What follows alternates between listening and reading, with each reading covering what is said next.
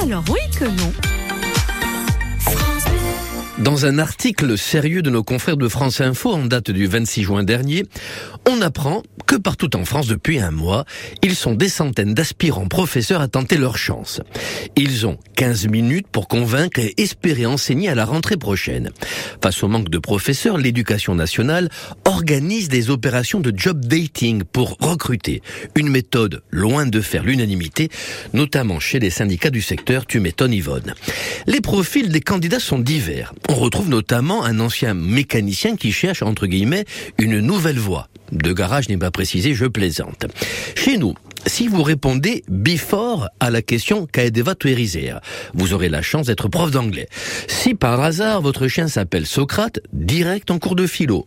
Si vous connaissez la racine carrée de 25, moins de 5 secondes suffiront à faire de vous un intervenant en mathématiques.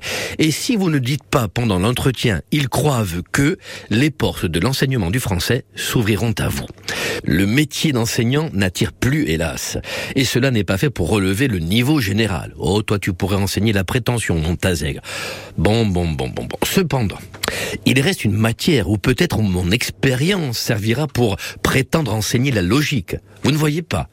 Eh bien, assurément, celle où je dis alors oui que non. RCFM Alors oui que non.